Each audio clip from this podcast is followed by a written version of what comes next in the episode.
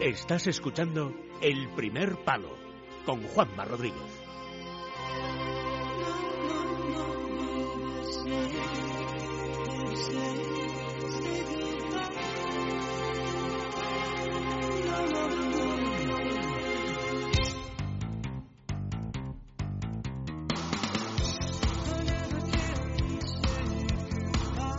Onésimo Sánchez, amigo mío, buenas noches. Hola, ¿qué tal? ¿Cómo estamos? Buenas noches, Rodríguez. Muy bien, todo muy bien. Oye, ¿para qué vamos a perder más tiempo? Vamos. No, si lo podemos hacer ya. Directos al grano, venga.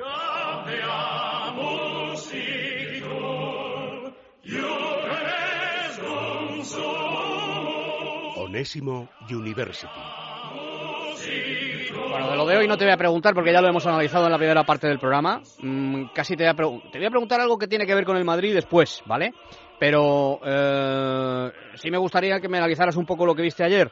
El Barça, bueno, cuando quiere Messi, pues es imbatible. El, Barça, pensando en. viendo el, la botella medio vacía, cuando Messi se vaya va a tener un problema gordo, ¿eh? Hombre, eso sin duda, porque cuando tienes eh, eh, al mejor jugador del mundo, un jugador que no sé si veremos algo similar, eh, pues lo vas a echar de menos. Es cierto que cuando Messi se enchufa, el, el Barça se enchufa. Es cierto que la primera parte fue mejor la Juve, hay que analizarlo así, o, o yo lo vi así. Eh, el Barça no estuvo a gusto, que el, primer gol yo creo que fue la clave. Y es cierto que la segunda parte ya el Barça se pareció un poquito más a ese Barça, tirado de Messi, bien Iniesta, me gustó Semedo, el, el, lateral derecho, el nuevo jugador. Me gustó, hizo cosas y bueno, ya tirando de un gran Messi con el marcador por delante, el Barça fue eh, con el viento a favor y la Juve, es cierto que la segunda parte no estuvo al nivel que nos tiene que nos tiene acostumbrado.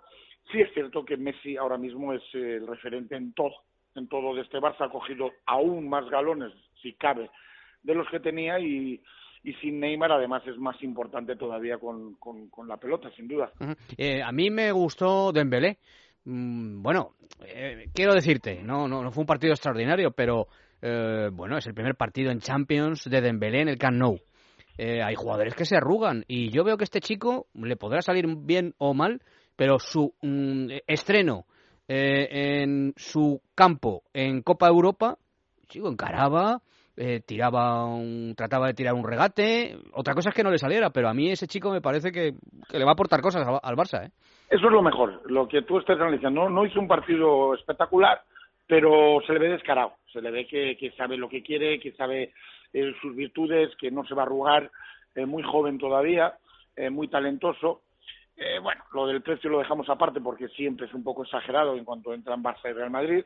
Eh, pero yo estoy contigo, estoy contigo. Quizás no tiene, mmm, eh, no es lo completo que era que era Neymar con, con gol, con, eh, con, con, más cosas, pero esa velocidad y ese coger eh, eh, la espalda eh, eh, y esos desmarques profundos al, al Barça y a sus jugadores, a sus pasadores, Messi, Iniesta, and Company, Busquets, eh, le, le, va a venir muy muy bien porque si no sería demasiados jugadores pidiendo la pelota al pie.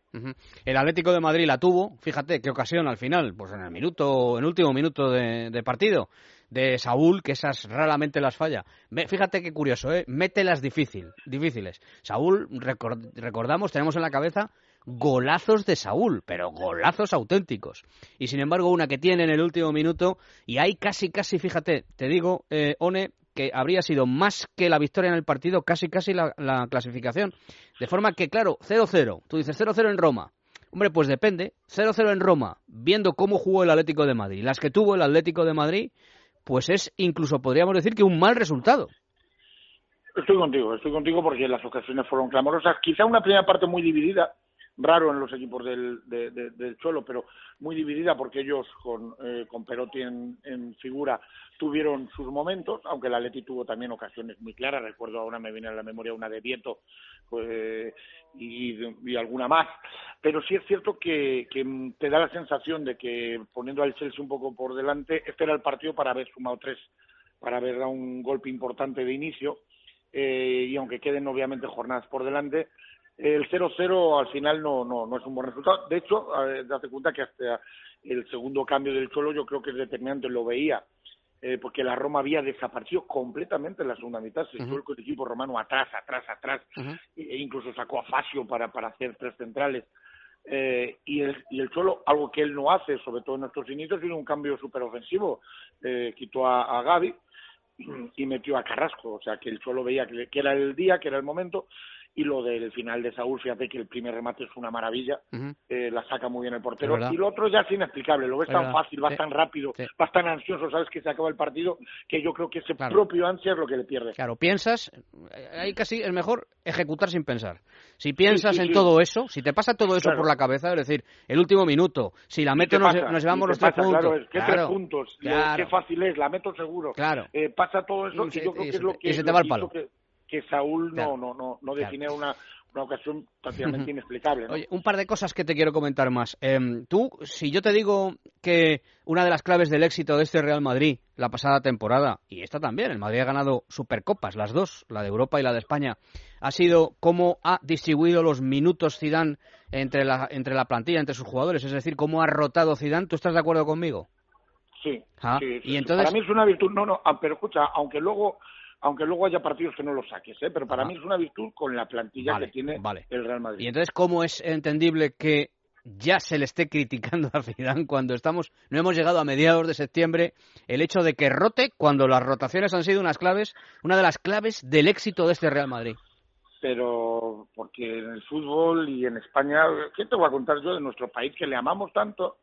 Pero que somos así, si hemos eh, tumbamos ídolos, hacemos y vivimos y, para y por la crítica. A ver, se puede criticar, es verdad, porque porque es parte de, de, la vida, pero hay cosas que son inexplicables. Hay gente que critica ahora que eh, si jugó Asensio, hay gente que se ha pedido jugando Asensio e Isco, lo recuerdo el año pasado, ¿te acuerdas? Sí, sí.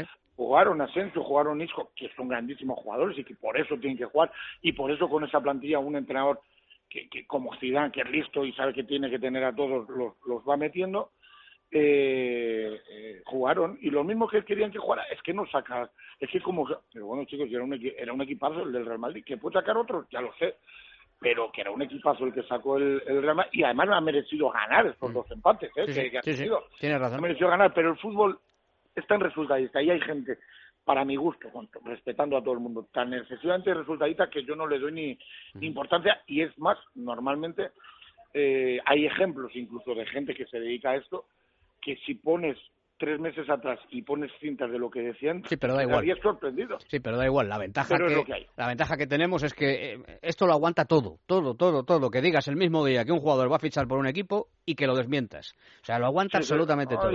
pero sobre todo yo creo que, que, después de lo que ha hecho Zidane eh, criticar su manera cuando, cuando gestionar. ha dado tantos tantos títulos me parece eh, muy atrevido. Muy atrevido, muy injusto. La ignorancia es a veces atrevida. Dos muy rápidas. ¿Te parece justo lo que está pasando con, con Bale?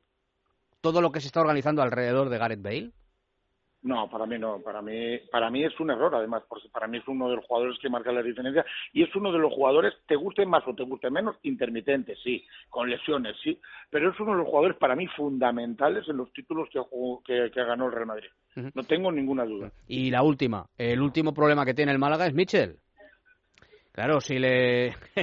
Te lo digo porque el año pasado, qué bien juega el Málaga, cómo funciona este Málaga, claro, pero si tú empiezas a vender, a vender, a vender, a vender y no fichas, eh, pues claro, pues el problema no es el entrenador, es la gestión deportiva. Pero eso lo tenemos claro. Yo creo que en el Málaga se tiene muy claro que el problema no está ahí. El tema del Málaga es que se han juntado temas deportivos, que les hay, eh, y temas muy eh, importantes hasta deportivos y en un inicio, o sea, cuando esto no, no acaba más que comenzar.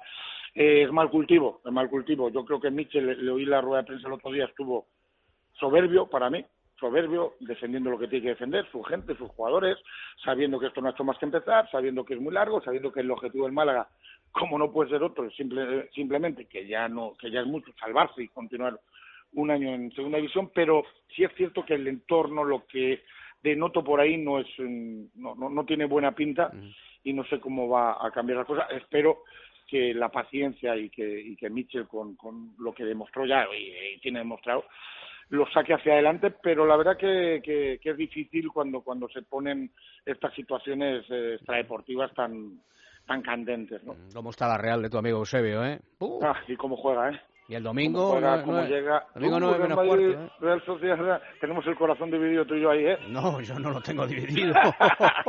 yo lo tengo de blanco, blanquísimo. Yo no sé cómo lo Ya tendrás pues tú. yo, le voy, yo le voy a poner un par de rayas. Eh, yo no sé. Oye, pero, pero entonces tu resumen es que si el Madrid pierde en Anoeta, mm, ¿el Barça campeón de Liga o el Atlético de Madrid? Para nada. Pero, no, no, como no era, acuérdate de lo que hablamos cuando todo el mundo decía que el Madrid, no, esto es muy difícil, es muy largo y no ha hecho más que empezar. Muy bien. Pues nada, amigo mío, disfruta de la vida. Abrazo, que Eh, vaya muy bien. No grites Cuídate. tanto entrenando, que gritas mucho. No grites, hombre. Que, no, Adiós, que- Rodríguez, que no te oyen, sí que no te oyen. Por mucho que grites, no te oyen. No, yo creo que más que no me, no me quieren No te hacen caso, no te hacen caso. Gracias, One. Abrazo.